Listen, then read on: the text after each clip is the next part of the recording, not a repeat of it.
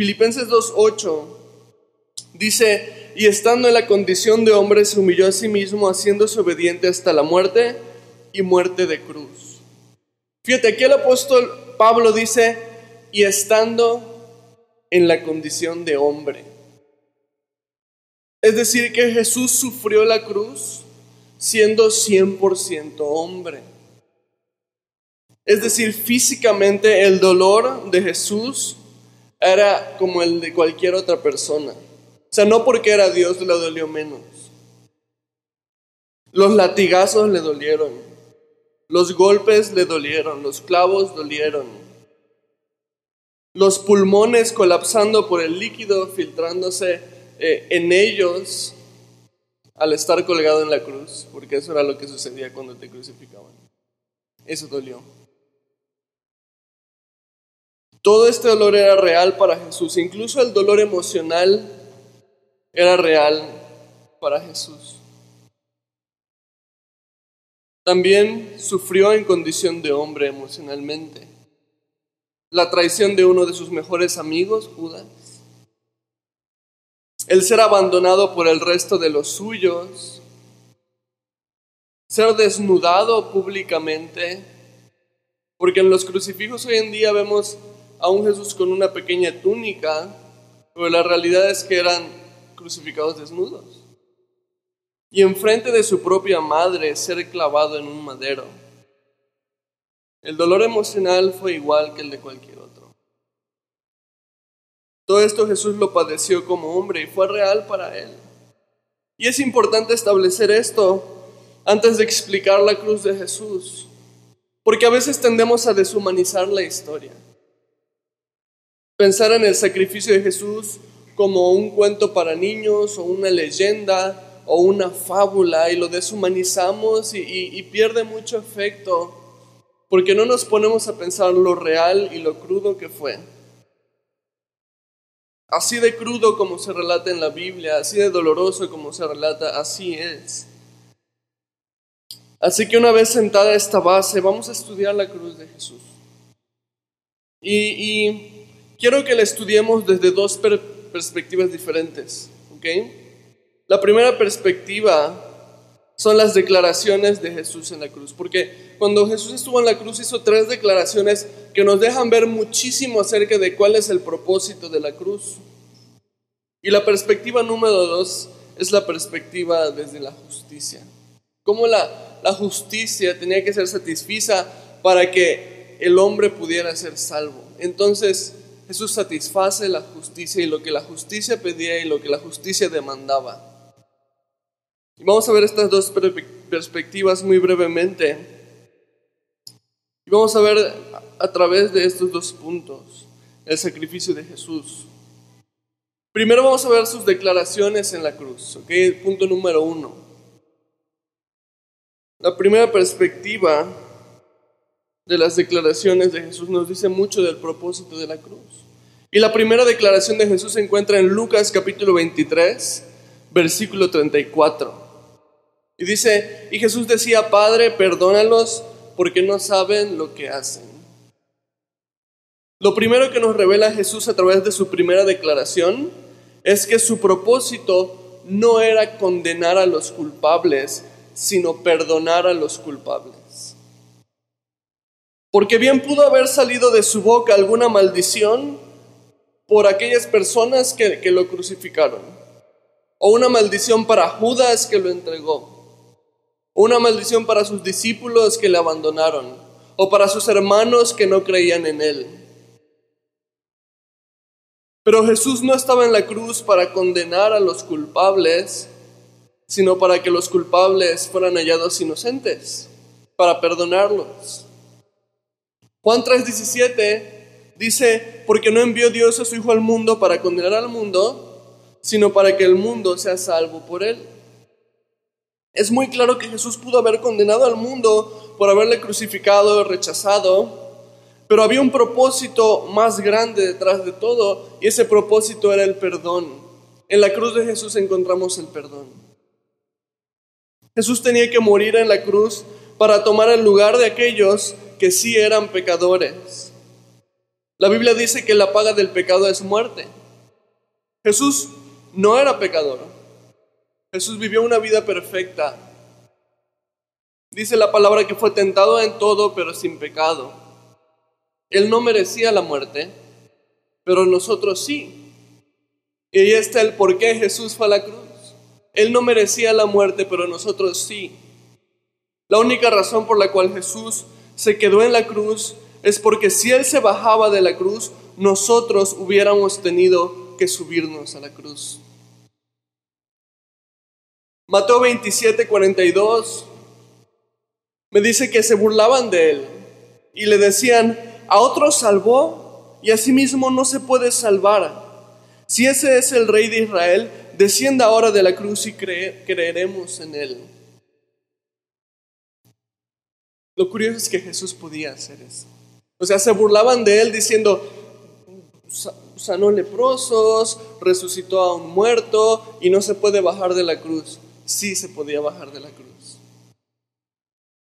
Jesús es Dios todopoderoso, es el creador de todo el mundo. Con una sola palabra, sea la luz y la luz fue. Con una sola palabra, llénense los mares de, todo tipo de criaturas, y así fue. Todas las grandes bestias de la tierra, una palabra. El ser humano, un soplo en su nariz, y vivió. Jesús no iba a ser detenido por clavos. Entonces, ¿qué detuvo a Jesús de bajarse de la cruz? Amor. Eso es lo que detenía a Jesús de bajarse de la cruz. Sería ridículo creer que, el Dios que con una palabra crea vida no pueda o, o pueda ser detenido por clavos. No, no, no era detenido por eso y no fue una víctima. Fue voluntario su sacrificio en la cruz. Y su único motivo era su amor por ti y por mí porque si Jesús se bajaba sería nuestra perdición. Él tenía que tomar nuestro lugar. Así que cuando Jesús dice, Padre, perdónalos porque no saben lo que hacen, nos revela que el objetivo de la cruz era el perdón y su gran amor, lo que lo mantenía en esa cruz. La segunda declaración de Jesús en la cruz se encuentra en Mateo 27, 46. Dice, cercana de la hora novena, Jesús clamó a gran voz diciendo, Eli, Eli, lama sabactani. Esto es, Dios mío, Dios mío, ¿por qué me has desamparado? Lo que Jesús está recibiendo aquí en la cruz es muchísimo más que golpes y heridas. Jesús está recibiendo en la cruz la ira de su Padre. Cuando Jesús oraba en Getsemaní, ¿te acuerdas cuál era su oración? Si es posible que pase de mí que esta copa. La copa representa la ira de Dios en la simbología. Por eso en el libro Apocalipsis vemos las copas de ira que son derramadas sobre la tierra durante el tiempo de la tribulación. La ira de Dios siendo derramada. Jesús estaba en el huerto sudando sangre no por miedo a los golpes, no por miedo al martirio, no por miedo a la cruz. Sus mismos discípulos, dice el libro de Hechos, que iban gozosos a la muerte.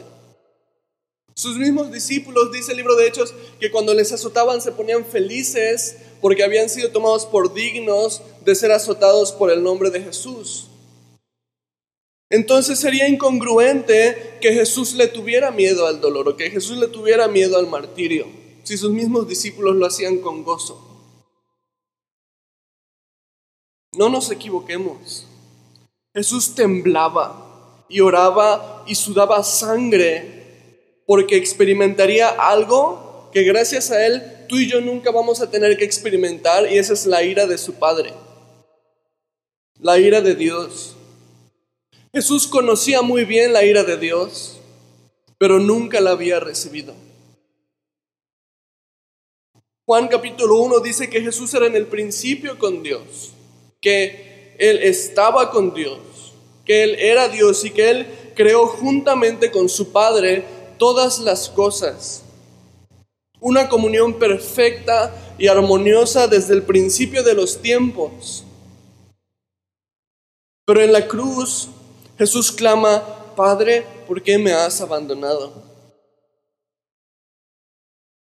Jesús no estaba experimentando la ausencia del Padre. Jesús estaba experimentando la ira de su Padre. No era simplemente que el Padre le hubiera dado la espalda, era que su Padre se había volteado en su contra. Puedes imaginarte esto. Aquel que estuvo desde el principio con Él. Aquel que creó todas las cosas con Él. Aquel que era uno con Él. Y ahora está volteado en su contra. Y el motivo era simple. Jesús estaba muriendo vestido de nuestros pecados.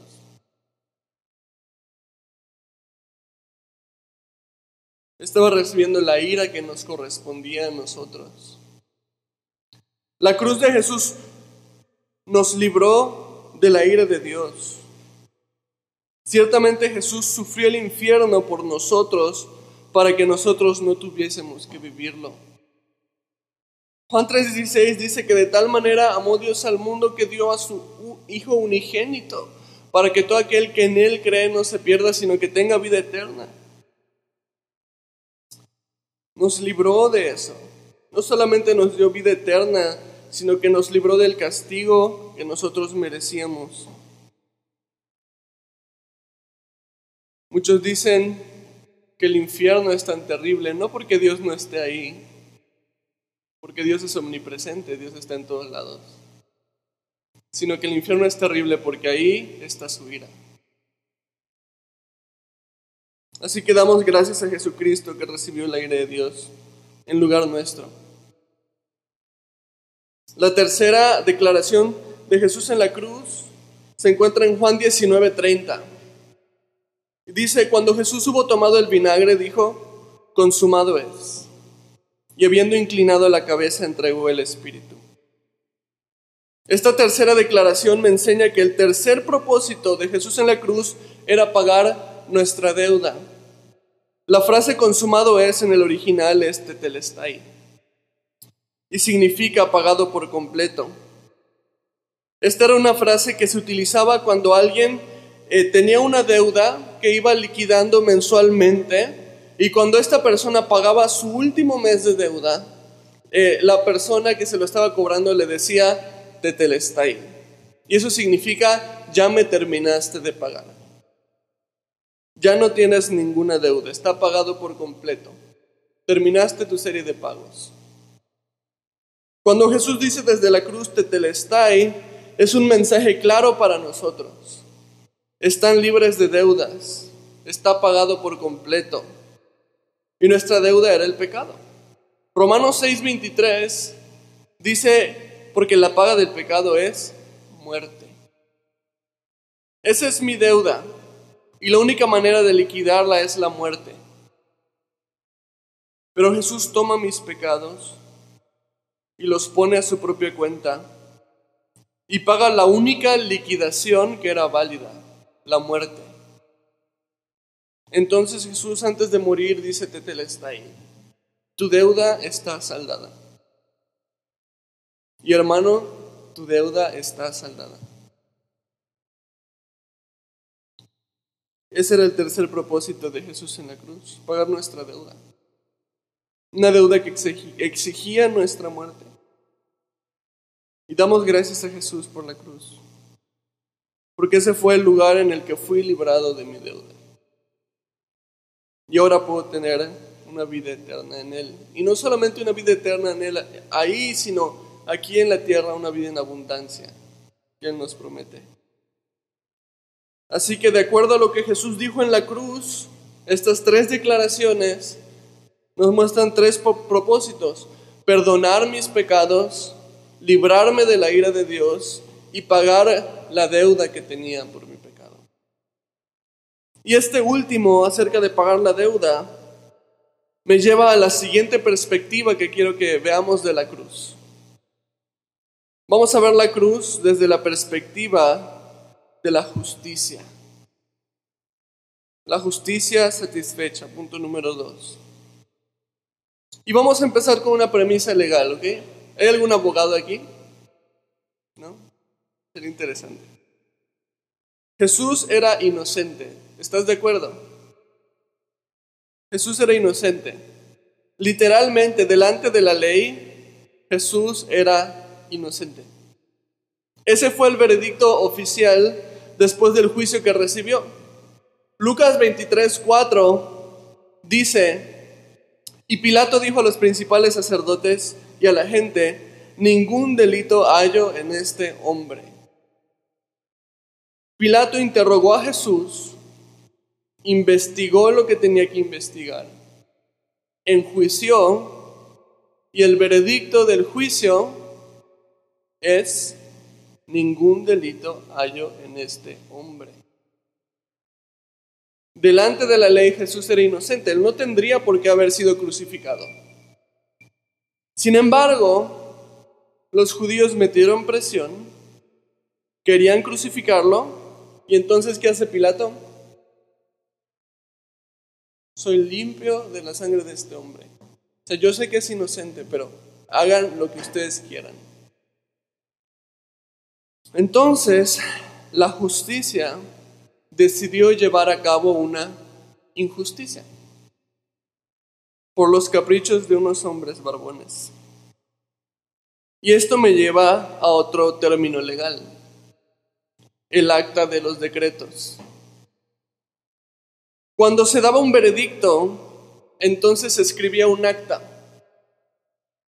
un documento legal en el cual se escribe el delito por el cual la persona es condenada. Si eras decapitado, entonces el verdugo antes de tirarte el hacha en el cuello, agarraba el acta de decretos y leía, fulanito de tal, condenado a ser decapitado por tal cosa. Y entonces, ¡zas! Caía el hacha. Con esta acta se aseguraban de que la condena fuera ejecutada legal y justamente que había llevado un juicio justo y que había llevado un veredicto justo y que se estaba aplicando la justicia justamente. En el caso de la crucifixión, esta acta no era leída, sino que era clavada en la parte superior de la cruz. Si tú ves un crucifijo, casi siempre tienen un letrerito en la parte de arriba. ¿Te has fijado? INRI. ¿Alguna vez te ha dado curiosidad qué significa INRI? Son iniciales en latín. Jesús Nazareus Rex Judareum. ¿Y qué es eso? Jesús Nazareno, Rey de los judíos. Marcos capítulo 15, versículo 25 al 26, dice, era la hora tercera cuando le crucificaron y el título escrito de su causa era el Rey de los judíos. Esa era su acta de decretos el acta por el cual era crucificado. Ahí estaba su delito. O sea, en otras palabras, no había. No había ningún delito. Su acta misma declaraba que su sentencia no era justa, que el motivo de su crucifixión no era legalmente válido. De hecho, los judíos, si tú ves la parte en el Evangelio de Juan, la parte de la crucifixión, cuando le escriben eso en el acta, los judíos se enojan y dicen, no, no, no, no, no pongas eso. Pon, él dijo que era el rey de los judíos. ¿Cómo cambia la cosa? Legalmente fue una crucifixión injusta. Pero el libro de Colosenses me enseña algo muy interesante con respecto a esto. Colosenses 2, del 13 al 14, lo puedes ver en la pantalla, dice, y a vosotros estando muertos en pecados y en la incircuncisión de vuestra carne, os dio vida juntamente con él, perdonándoos todos los pecados. Fíjate, 14, anulando el acta de los decretos que había contra nosotros que nos era contraria, quitándola del medio y clavándola en la cruz. Lo que dice Pablo aquí en Colosenses es, si es verdad que el acta de, de los decretos de Jesús no tenía ningún delito, pero Jesús no estaba muriendo por su propia acta, Jesús estaba muriendo por la nuestra. Verso 14 dice ahí, anulando el acta de los decretos que había contra nosotros, y termina diciendo, clavándole en la cruz. Entonces, el acta de Jesús decía realmente Daniel García, mentiroso, desobediente, adúltero de corazón, etcétera, etcétera, etcétera. Eso decía el acta de Jesús. Allí en la cruz de Jesús estaba mi acta, que dice aquí en Colosenses que me era contraria. Es decir, que no me convenía. La justicia literalmente no me convenía, estaba en mi contra. Pero Jesús volteó la justicia en contra de sí mismo para que la justicia obrara a nuestro favor y en contra suya. Jesús hizo que su acta dijera culpable, de manera que la mía ahora dice inocente. Así que esta es la terrible, pero al mismo tiempo maravillosa y gloriosa cruz de Jesús, que existió con el propósito de perdonarme, librarme de la ira de Dios, pagar mi deuda y que al mismo tiempo delante de la justicia me hizo inocente y nos otorgó a ti y a mí el mismo veredicto que le había dado Pilato en un principio. No hallo pecado alguno en este hombre, le dijo Pilato a los fariseos. No hallo pecado alguno en este hombre. Y eso es lo que tú y yo vamos a escuchar en el día del juicio. Cuando tú seas puesto, no hay pecado alguno en este hombre. Porque ya todo fue pagado. No tiene ninguna deuda. Sin pecado, sin mancha, inocentes. Damos gracias a Dios por la cruz de Cristo. Amén. Vamos a orar.